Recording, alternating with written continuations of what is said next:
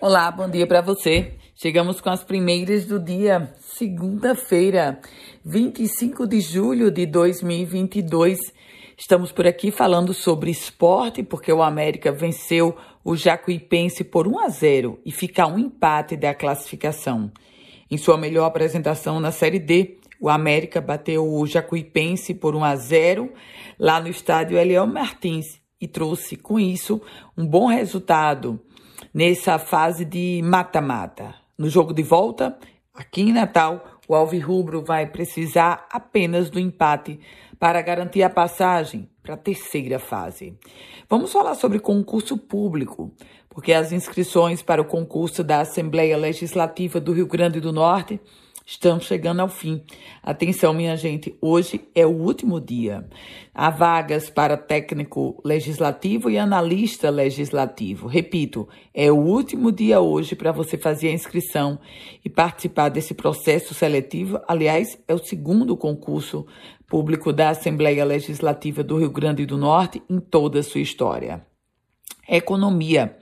As exportações de frutas do Rio Grande do Norte, elas deverão ter uma redução de até 20% nessa nova safra. Essa é a previsão da Associação Brasileira dos Produtores e Exportadores de Frutas e Derivados e também da, do Comitê Executivo de Fruticultura do Rio Grande do Norte. São diversos os fatores que estão levando a essa previsão de 20% na redução da safra de frutas, uma safra que começa agora no mês de agosto e vai até é, abril do próximo ano.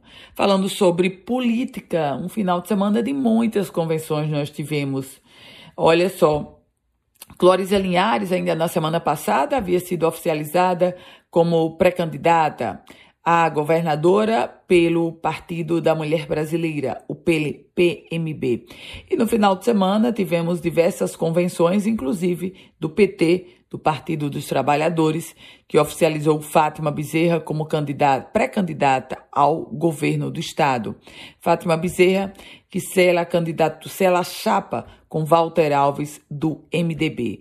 Para esta semana nós, nós deveremos ter duas convenções importantes. Uma de Fábio Dantas do Solidariedade, é um outro candidato da oposição, e sobretudo, a convenção no último dia, vai ser só no dia 5 de agosto, a convenção do Partido Podemos, onde o senador Stevenson Valentim, nesse momento, se coloca disposto a ser o candidato ao governo. E esta semana também vai ter a convenção do PSB, que tem como pré-candidato a senador Rafael Mota.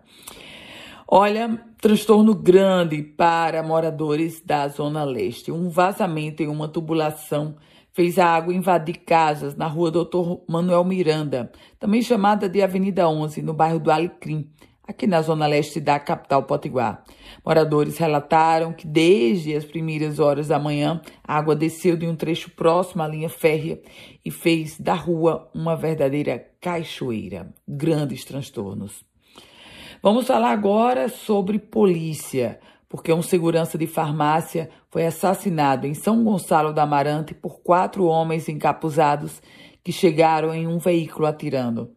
De acordo com as informações, a vítima chegou a ser socorrida para o Hospital Belarmina Monte, mas infelizmente não resistiu. E uma informação para você que o ITEP, o Instituto Técnico Científico de Perícia, anunciou que modificou o sistema para emissão de carteira de identidade no estado. Está ampliando o número de vagas para o agendamento e a emissão da carteira de identidade.